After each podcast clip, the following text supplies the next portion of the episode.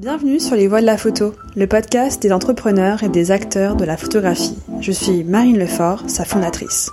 C'est en partant du principe que la lumière est souvent faite sur les photographes et rarement sur tous les professionnels de ce milieu qui œuvrent dans l'ombre que j'ai décidé de créer ce podcast. Celui-ci donne la parole aux personnalités qui travaillent autour de la photographie, ayant pour objectif de changer les schémas classiques de leur secteur. Leurs témoignages ont pour but de nous inspirer dans nos vies en nous dévoilant leurs stratégies, leurs problématiques pour innover et se développer. J'espère qu'il vous inspirera pour vos projets. Bonne écoute Donc bonjour Fanny Escoulen. Bonjour Marine. Tu es commissaire d'exposition indépendante spécialisée dans la photographie. C'est ça. Tu habites à Marseille et je suis ravie que tu aies pu m'accueillir dans ton studio parisien pour cet entretien. Merci. Euh, donc pour commencer, pourrais-tu te présenter et euh, revenir sur ton parcours professionnel depuis ton enfance jusqu'à aujourd'hui? Alors le parcours professionnel, il commence pas depuis mon enfance, mais autour d'une vingtaine d'années. Euh, en fait, je, je, je suis formée, j'ai été formée à l'école nationale supérieure de la photographie d'Arles. Euh, J'étais très jeune quand je suis rentrée à l'école, euh, et donc j'en suis sortie euh, relativement jeune également. Euh, donc j'ai commencé en effet à travailler euh, assez rapidement. j'ai fait mes armes. donc moi, j'ai toujours voulu en fait accompagner les artistes dans leurs projets. C'était vraiment un, un que j'ai formulé euh, même en rentrant à l'école. Donc, j'ai jamais vraiment euh, voulu être artiste, euh, bien que l'école impose d'avoir une pratique artistique. Et voilà, quand j'en suis sortie, j'ai vraiment décidé de me consacrer à, à la mise en œuvre de projets avec des avec des artistes et des photographes. donc ça se dirigeait vers l'exposition et, et l'édition. Donc c'est vraiment de voies en fait on va dire que j'ai exploré assez rapidement euh, et donc j'ai fait mes, mes armes euh, dans un centre de photographie contemporaine à Bastia en Corse où j'ai travaillé deux ans et j'ai pu euh, à cet endroit là on va dire structurer ma première expérience professionnelle à travers la mise en œuvre de commandes publiques avec des photographes une politique d'exposition aussi qu'on avait sur la Corse et le continent. Et, et voilà. Et puis à l'issue ces deux ans d'expérience qui étaient très formatrices. Le, le nom du lieu, pardon? euh, Le nom du lieu, c'est le Centre méditerranéen de la photographie voilà, avec une personne euh, qui m'a beaucoup euh, appris à cet endroit-là, qui s'appelle Marcel Fortini, euh, avec qui j'ai collaboré pendant ces deux années et qui était vraiment un, guide, un père, on va dire, et qui m'a donné pas mal de, de, de, de, clés, on va pour l'apprentissage de ce métier. Et puis, au bout de deux ans, j'ai souhaité poursuivre une expérience professionnelle ailleurs, et j'ai commencé à travailler dans le monde des agences de photographes. Donc, je suis venue m'installer à Paris. Et j'ai travaillé euh, également pendant deux ans à l'agence Métis, euh, qui était une agence euh, de photographes qui représentait des photographes euh, et à cet endroit-là je me, je me suis occupée de des projets culturels donc des projets d'exposition des projets d'édition euh, des recherches de financement pour les photographes euh, et j'ai rencontré euh, euh, voilà une génération de photographes de Luc Choquer à Marie-Paul Nègre Martine Voyeux Patrick Messina Grégoire Korganov Jérôme Brésillon enfin voilà on a on a on était une, une équipe assez soudée une petite agence vraiment à taille humaine mais qui était aussi formidable parce que ça permettait euh, de, vraiment travailler de façon assez proche avec chacun des photographes. Euh, voilà. Et puis l'agence a fermé. Donc là, on est en que je me trompe pas, on est en 2004. Euh, l'agence Métis a fermé malheureusement et j'ai rebondi en allant travailler à l'agence Magnum où j'ai intégré le département culturel toujours. Euh, donc là, c'était un département beaucoup plus important, au sein d'une agence beaucoup plus importante également, une agence internationale. Euh, le bureau de Paris était très actif, euh, donc on était, on avait une politique d'exposition euh, euh, très importante. Il y avait plus de 100 expositions qui tournaient euh, par an, et donc moi, je me suis occupée beaucoup de la tournée de ces expositions. J'ai monté pas mal de rétrospectives également, la rétrospective de Martin Parr, la rétrospective de René Bury d'Eliot Erwitt, d'Henri Cartier-Bresson. donc j'avais la chance de, de, collaborer avec nombre d'entre eux, de ceux qui étaient encore vivants, de les accompagner dans, dans, le, dans la production et dans la dans la conception aussi des expositions. J'ai beaucoup voyagé à ce moment-là en Europe. Euh, je les ai beaucoup accompagnés. Ça a été euh, des moments, des rencontres formidables en fait avec tous ces grands photographes. Euh, et puis petit à petit, euh, j'ai basculé vers un autre projet qui a été euh, un très grand projet pour moi, puisque à l'époque la directrice de l'agence Magnum, Diane Dufour, avait le la vague, euh, le vague projet, et puis le, projet est devenu de plus en plus euh, concret, de monter un nouveau lieu pour la photographie contemporaine euh, à Paris qui est donc euh, le bal et je l'ai accompagné dès les prémices en fait hein, de ce projet. On est là, on était en 2005 donc c'était vraiment le tout début du début du bal. On était cinq ans avant l'ouverture. Euh, Diane avait trouvé un, lieu dans le quartier, dans le 18e arrondissement, euh, un lieu qui était un ancien, une ancienne salle de bal en fait et un ancien PMU et on a convaincu la ville de Paris d'acquérir le lieu. On avait la chance d'avoir un maire de Paris, Bertrand Delanoë, qui était très impliqué impliqué dans, dans le quartier du 18e et, et qui a voulu euh, doter en fait ce quartier d'un nouveau lieu culturel.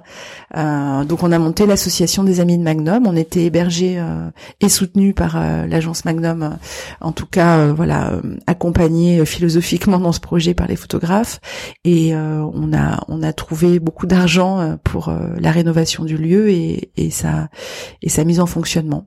Voilà, donc pendant cinq ans, euh, avant l'ouverture du bal, j'ai j'ai euh, œuvré avec Diane Dufour à la création de ce lieu.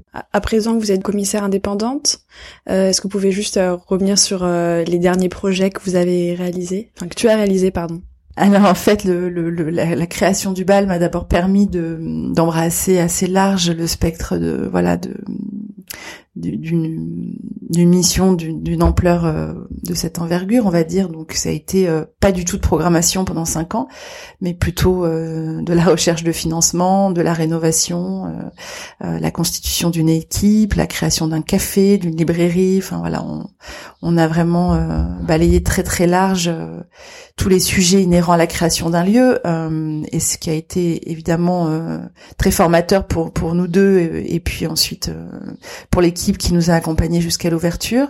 Euh, moi, dès l'ouverture du bal, en fait, j'ai eu évidemment à cœur de travailler également sur la programmation avec Diane.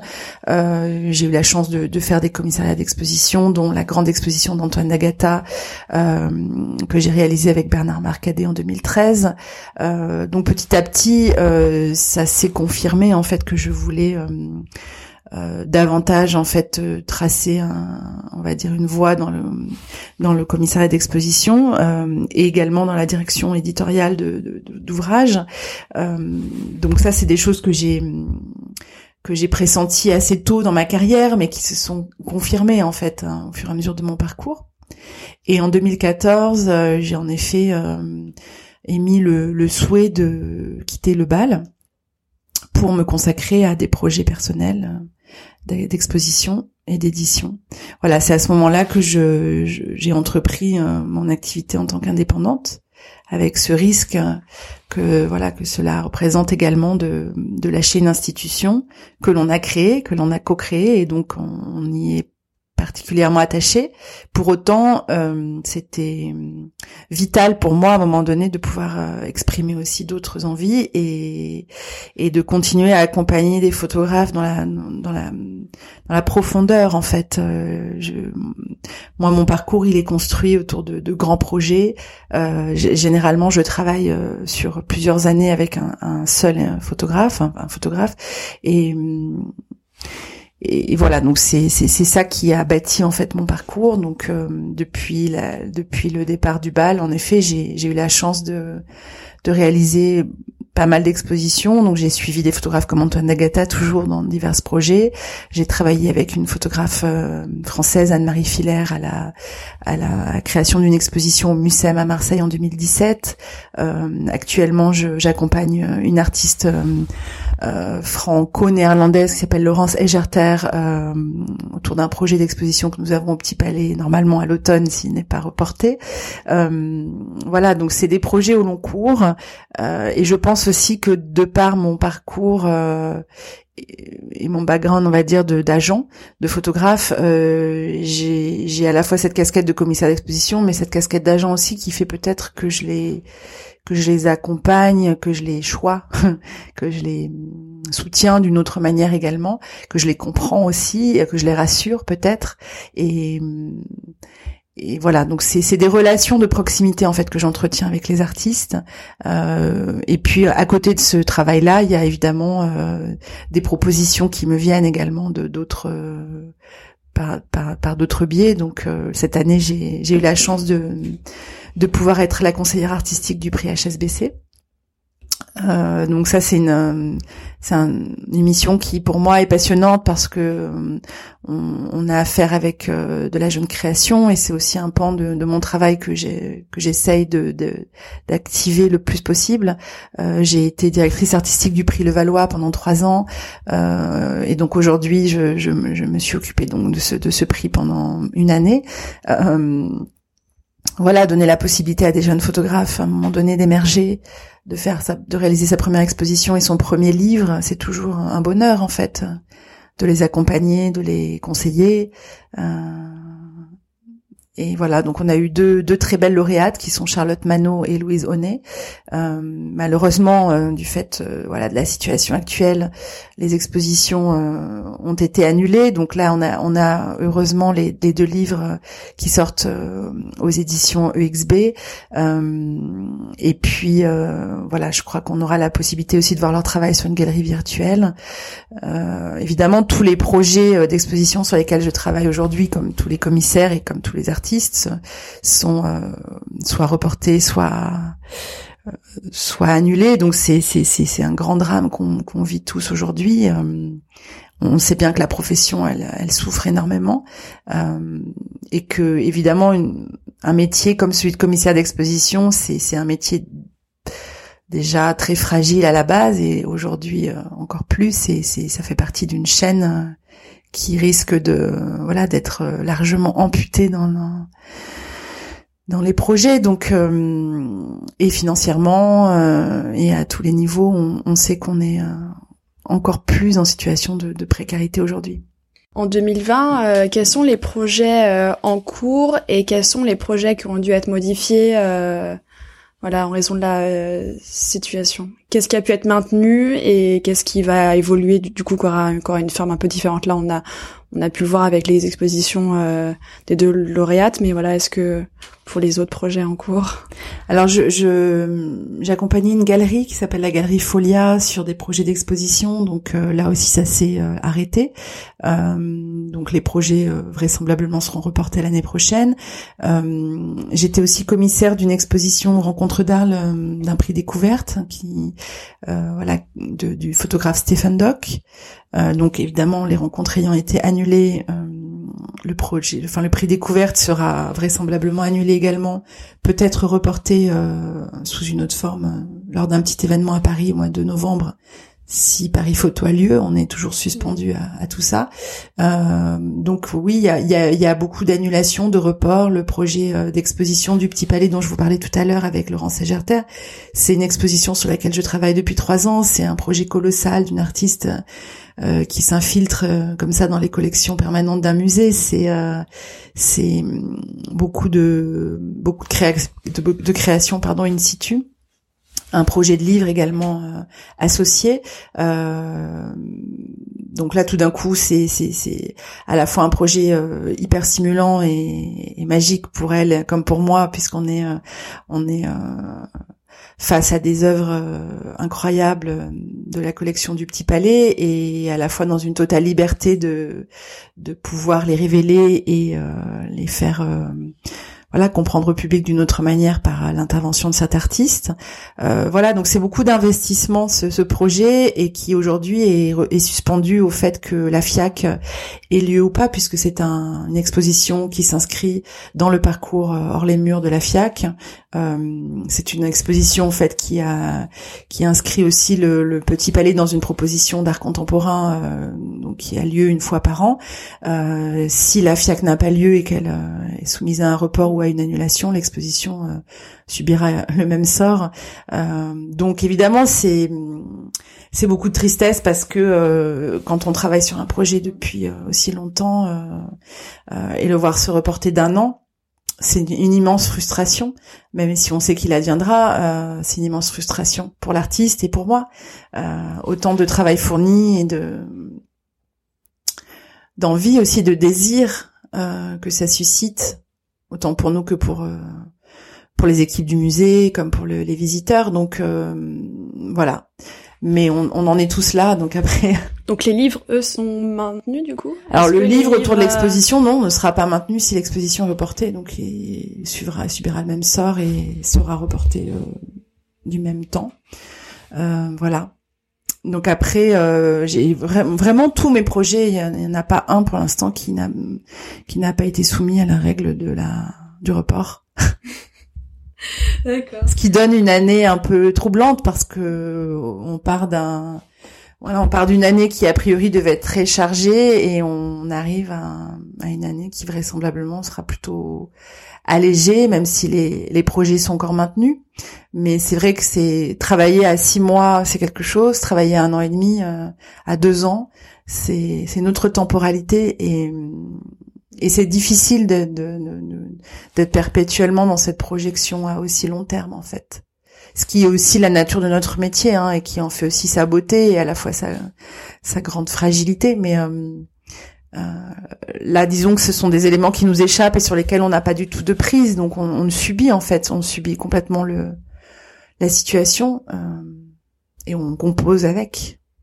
Sur euh, votre métier euh, de commissaire d'exposition, est-ce qu'on pourrait prendre euh, peut-être un cas pratique et que et que tu remontes jusqu'à l'idée de faire l'exposition jusqu'au jusqu'au vernissage voilà donc imaginons qu'il y a l'exposition juste pour nous expliquer un petit peu quelles sont les étapes euh, les voilà les périodes, à quel moment euh, intervient quel acteur. Euh, je pense que ça peut être super intéressant d'avoir un petit peu le le process. Le process c'est un peu toujours le même en réalité quand on commence à travailler avec un photographe ou un artiste, peu importe, euh, en tout cas en ce qui concerne la photographie, puisque c'est vraiment mon médium de prédilection, euh, celui que je connais le mieux. Euh, mais je pense qu'il y a d'abord un état des lieux qui est fait avec l'artiste. On, on, regarde où il en est, on part d'un point de départ. Euh, j'ai envie de dire quel, quel, quel que soit l'âge en fait qu'il a ou le parcours, euh, évidemment c'est pas le même travail avec un photographe de 30 ans qu'avec un artiste ou un photographe de 50 ou 60 ans ou même de 80 ans. En ce moment, je travaille avec un photographe, euh, un grand photographe de presse qui s'appelle Claude Azoulay et on relit toutes ses archives. Il a travaillé pendant plus de 50 ans pour Paris Match. Il a traversé plus d'un demi-siècle, voilà, de l'histoire contemporaine. mais on part toujours du même point, c'est-à-dire la matière en fait. Donc euh, plonger dans cette matière, euh, l'exhumer et, la relire en fait. Donc après c'est mon œil qui intervient. Et puis c'est beaucoup de dialogue en fait, d'échanges avec le photographe.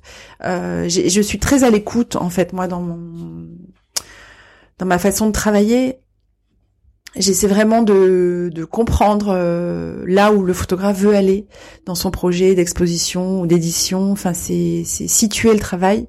Euh, on, on, est dans un temps donné, on n'est pas 20 ans en arrière ou 10 ans en arrière, on, on est dans un temps donné et, le, et la, l'appréhension du travail n'est jamais la même.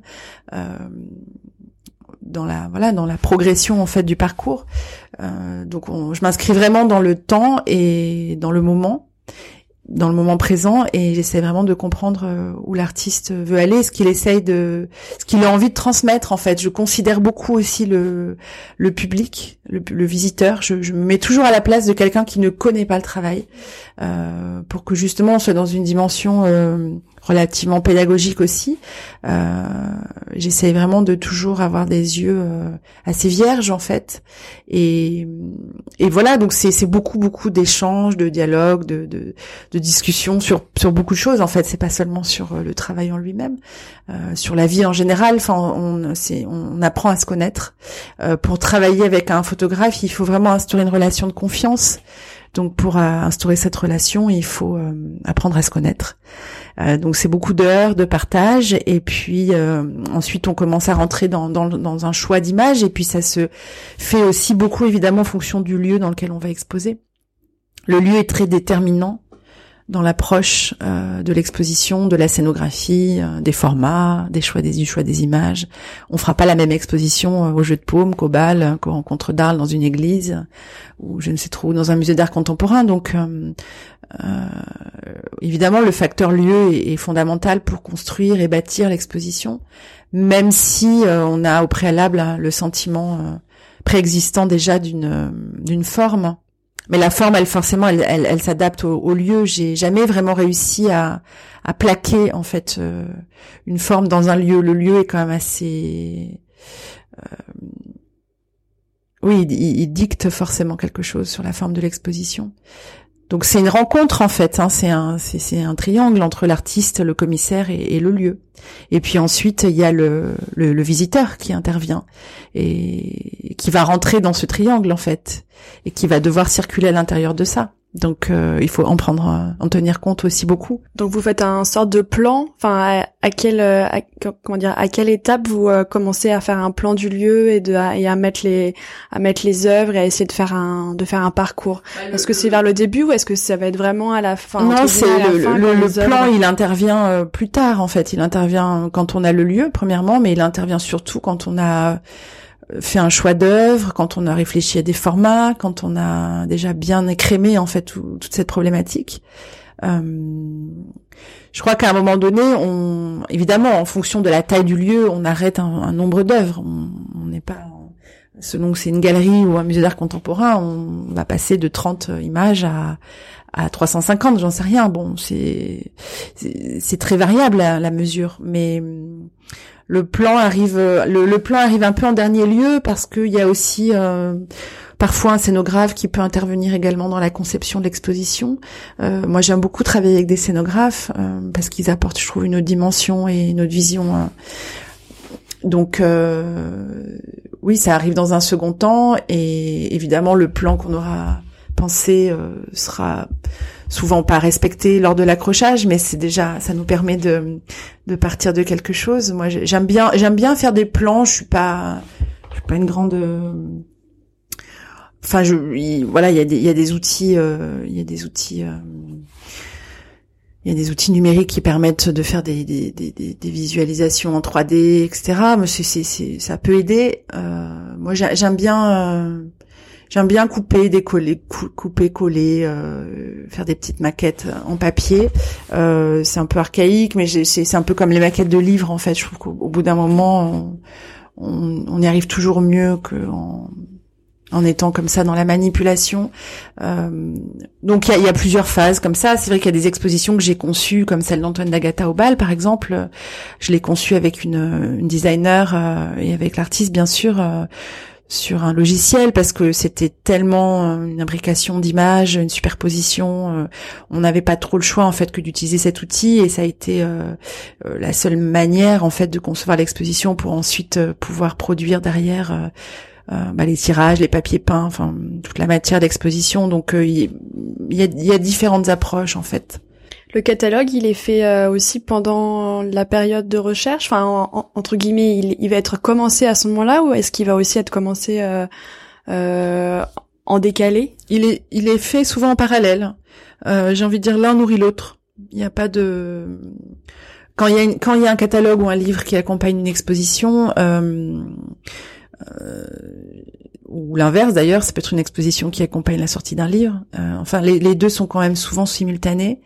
Euh, on travaille pas les choses du tout de la même manière. Euh, euh un livre, c'est une séquence. Hein, c'est on part d'un point A vers un point Z, même si après on peut le, le, le lire autrement.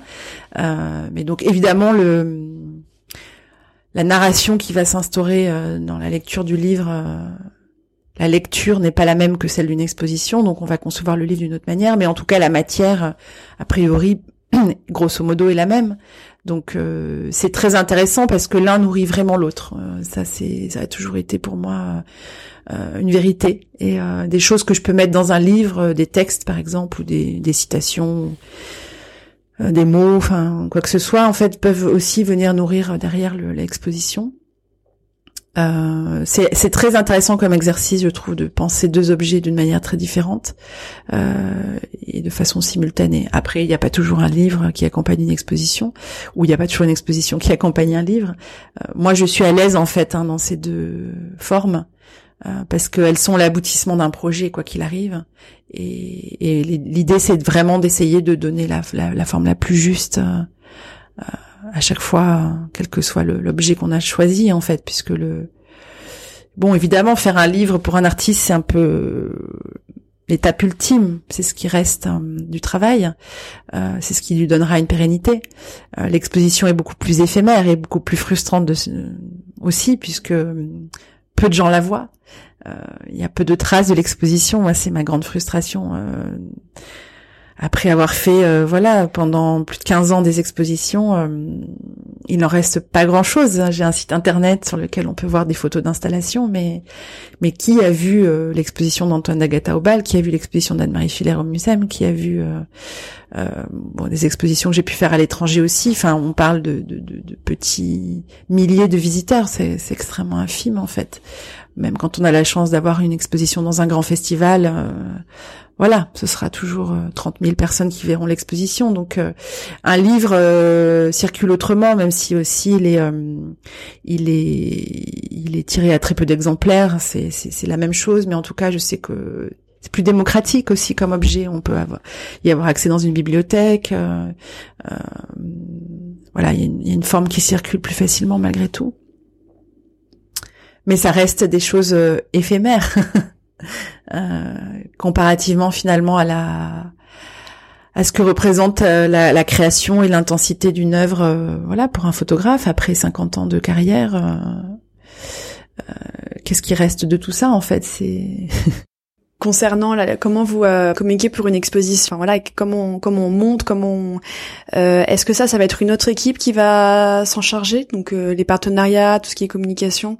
Euh, en général, pour les euh, expositions, euh, du coup, tu travailles avec une autre personne Oui, c'est en général c'est l'équipe du musée ou l'équipe du festival qui qui gère le qui gère ça, la, communication, le, la diffusion, la médiatisation, etc. Donc évidemment, moi je je nourris tout ça par des textes hein, et et tout ce qu'il faut pour constituer euh, une bonne matière du contenu. Mais mais ensuite oui c'est c'est moi je me prête volontiers euh, aux exercices de d'interview avec le photographe ou sans le photographe ou s'il est vivant ou s'il est mort c'est un peu différent. Euh, mais après oui le travail de communication doit se faire par euh, par l'équipe du, du, lieu qui accueille l'exposition en fait tout simplement. Souvent ça va être des invitations par euh, le musée. Enfin un petit peu comme euh, comment ça se passe pour que ça se fasse vraiment. Enfin est-ce que il faut attendre qu'on ait certains partenaires qui valident euh, ou est-ce que euh, souvent les musées ont euh, les moyens entre guillemets enfin voilà est-ce que comment ça se passe à, quel qu'est-ce qu'il faut pour que pour que l'exposition pour qu'on puisse dire ok on commence les recherches on y va? C'est un processus qui est très très très long et très usant en fait. quand on commence à penser une exposition jusqu'au jour où elle aboutit, il peut se passer, ce que je disais, deux, trois, quatre ans voire plus. Euh, c'est rare en fait qu'on soit dans une temporalité euh, courte, euh, à moins d'une annulation dans un musée et que tout d'un coup on vienne remplir un trou. Mais mm, non, moi je. Alors après, on, me propose des, expositions, j'en propose également au musée. C'est vrai qu'entre le moment où on fait une proposition, le moment où elle est acceptée, bon, il peut se passer déjà un an. et puis ensuite, à partir du moment où on a la chance d'avoir euh, le projet qui se met en route, oui, parfois il faut attendre de lever des fonds, chercher des partenaires. Là, dans le cas précis, l'exposition de Laurent Ségerter au Petit Palais, je crois que j'ai fait la proposition euh, au Petit Palais il y a, j'arrive même plus à me souvenir, deux ans et demi, peut-être trois ans. Euh, et puis ça a été un long chemin en fait hein, de validation de de plein de process. on a derrière aussi une machine qui est Paris Musée, qui est assez lourde, avec des budgets conséquents, mais parfois incertains, surtout sur des expositions comme ça, d'art contemporain, des, des, propositions un peu à la marge. et c'est vrai que ben l'exposition est souvent suspendue au, au financement qu'on va lui trouver. Euh, donc euh, les partenaires aujourd'hui, oui, sont quand même euh, cruciaux, on va dire, dans la mise en œuvre. C'est grâce à eux aussi, quels qu'ils soient, hein, public ou privé, mais c'est grâce à eux que, que tout ça fonctionne. Le musée aujourd'hui n'arrive pas à s'autoporter, donc souvent il y, a des, il y, a des, recherches de fonds nécessaires à côté et qui et qui influent vraiment sur euh, le projet de l'exposition en lui-même. C'est qui sont faites par toi, pardon, ou qui sont faites par les C'est c'est variable. Je peux aussi amener mes contacts, euh, ça arrive. Euh, et puis et puis le musée, oui, ils ont souvent des départements de, de, de recherche de mécénat, etc. Donc euh, c'est un travail collaboratif en fait. Hein. C'est sûr qu'aujourd'hui le commissaire d'exposition est amené également à chercher de l'argent. Et s'il a envie que son projet advienne, il a intérêt d'aller en chercher. Ouais. Que tu t'es posé la question euh, de passer le concours de conservateur Est-ce que ça pourrait t'apporter quelque chose? Enfin, c'est, je me demandais euh, parce qu'en France, euh, est-ce que ça pourrait t'ouvrir des portes dans des institutions? Ou alors pas tellement? Oui, oui, ça pourrait m'ouvrir des portes bah, en tant que conservatrice dans des dans des musées. Après, la, la photographie, c'est une discipline et une spécialité qui est euh, euh, peut représenter malgré tout euh, dans les musées. Donc il y a peu, très peu de conservateurs spécialisés en photographie en France. Euh, donc ça ferme. Enfin moi c'est vraiment ma c'est vraiment ma discipline de prédilection. Enfin, je suis vraiment tombée dans la photographie pour le coup quand j'étais jeune, euh, donc je me voyais pas travailler euh, autre chose en fait hein, que ce médium. Euh, voilà, donc ça, passer le concours de conservateur, ça restreint encore plus le champ des possibles derrière. Euh, bien que voilà, je, suis passionnée d'histoire de l'art, mais pour l'instant, ça n'a pas été euh, une voie euh, sur laquelle on va dire me rabattre, s'il fallait peut-être employer ce mot, parce que ce statut de commissaire est tellement euh, insécurisant et précaire qu'à un moment donné, on réfléchit aussi à, non, moi, ce qui m'exciterait plus, on va dire, c'est de, reprendre la direction d'une institution, d'un lieu ou d'un festival, pour vraiment euh, être dans la programmation de, d'un projet et, euh, et la pensée d'un projet et à un moment donné d'essayer de, donner du corps à, un tout en fait. Euh, c'est, c'est frustrant quand on est commissaire d'exposition de programmer ou de proposer ou de concevoir une exposition, voilà, one shot quelque part. On, on a l'impression de poser des petits cailloux sur un chemin. moi, ce qui m'intéresserait, c'est vraiment de de travailler euh, d'une manière plus globale en fait euh, sur une proposition euh, plus vaste autour d'une problématique. Enfin voilà quelque chose d'un peu plus consistant et dans et dans le dans la durée en fait c'est ça qui est frustrant je pense dans ce métier c'est qu'on travaille dans la longueur mais voilà une fois que le projet advient bon, le travail avec l'institution est terminé et on s'en va. Et, euh, et en plus, on, on, tisse des liens avec les institutions. Euh, et puis après, ça s'arrête. Et donc, il faut repartir euh, vers un autre chemin. Voilà. Donc, c'est, si je devais aujourd'hui mm. requalifier mon parcours, ce serait plutôt dans cette direction-là.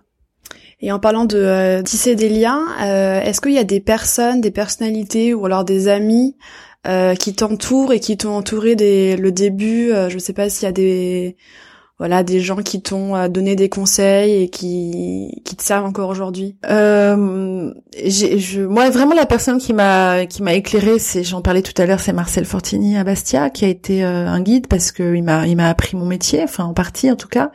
Et il m'a donné le, le goût du travail bien fait. Euh, et, et, et, je pense aussi de, de, la relation avec les photographes. Hein. Ça a été euh, assez fondateur pour moi cette expérience. Et puis ensuite, euh, il y a eu y a eu des rencontres en effet. La rencontre avec Diane Dufour au bal, euh, enfin, avant même à Magnum, a été aussi importante pour moi parce qu'il y a une réelle complicité qui s'est nouée entre nous et une complicité de travail, une complicité, je pense, intellectuelle et artistique. Et et une vraie confiance mutuelle qui s'est instaurée. Donc c'est des rencontres à, certains moments de la vie. Et, et aujourd'hui, c'est vrai que quand on est indépendant, c'est on, on, souffre un peu de ça, d'être d'être assez seul et isolé euh, dans sa pratique. Euh, c'est pour ça que j'ai absolument besoin de d'être dans un dans un lien permanent avec les artistes avec lesquels je travaille parce que eux me nourrissent beaucoup aussi et me et me construisent euh, voilà sans sans eux j'ai pas de j'existe pas en fait. Donc euh, j'ai c'est c'est c'est eux mes phares. Je pense que ce sont eux mes phares aujourd'hui dans dans dans mon, parcours. J'aime, après j'aime beaucoup euh, travailler aussi euh, en équipe. Et ça me manque en fait, je crois ça. C'est c'est vrai que une exposition c'est une équipe et hum, c'est un, un, travail très transversal et j'ai et c'est vrai que c'est parfois un peu difficile de pas rebondir, de pas échanger, de pas partager aussi des préoccupations, des doutes. On en a tout le temps des doutes et voilà. Euh, j'ai une autre question qui est un peu plus générale, qui est sur euh, sur les dernières années. Euh, quelles sont les évolutions que que tu as remarquées dans la photographie et dans ton métier de commissaire? Voilà, parce qu'on pourrait parler de l'influence du numérique ou de d'autres de d'autres évolutions. Je sais pas si toi, s'il y a des eu des, des évolutions assez fortes qui ont modifié ton travail euh, alors, le numérique, je vois pas tellement de, enfin, de changement dans, dans, dans la, la, façon de travailler ou l'appréhension du métier. Euh, ça m'a pas frappé. Euh, en réalité, euh, moi, ce qui me trouble le plus, c'est que c'est un métier qui s'est euh, très démocratisé en fait. Hein. C'est vrai qu'aujourd'hui euh, tout le monde s'improvise un peu commissaire d'exposition. Moi, je j'y vois pas d'inconvénient, mais ça crée beaucoup de concurrence et, euh, et c'est un métier. C'est pas c'est pas un hobby d'être commissaire d'exposition. C'est pas voilà, c'est pas une une fonction ou un, quelque chose qu'on fait comme ça pour passer son temps ou en plus du reste. Euh, moi, je suis pas historienne de la photographie, je suis pas, enfin, je, je prétends pas être autre chose que ce que je suis. Et c'est vrai que euh, être commissaire d'exposition, c'est vraiment euh, savoir euh, travailler, être capable de travailler avec un artiste et l'accompagner, être capable de, de, de, de de, de, donner naissance à son projet. Euh, donc c'est un vrai engagement en fait, c'est un vrai investissement hein, de temps, de voilà, de moyens, de beaucoup de choses et on peut pas le faire à la légère en fait ce métier. Euh, je sais, je sais même pas si on a besoin d'une formation pour le faire en réalité. Je pense qu'il faut avoir une vraie sensibilité, il faut avoir une vraie capacité à à, à comprendre euh, le travail et puis évidemment il faut avoir une vraie connaissance aussi hein, bien sûr du médium dans lequel on travaille. Donc je pense que la formation elle vient surtout de là. Après le métier de commissaire d'exposition il s'apprend je pense sur le tas et, et je pense pas qu'on puisse l'apprendre vraiment à l'école. Euh, donc moi l'évolution que je vois c'est qu'il y a beaucoup de gens qui s'improvisent commissaire d'exposition ce qui crée évidemment euh, beaucoup de concurrence et, euh, et une difficulté aussi pour les musées à vraiment comprendre le rôle d'un commissaire d'exposition, même si on sait qu'il est assez crucial. Bon, c'est vrai que ce rôle-là, il peut être aussi tenu par un conservateur hein, dans un musée.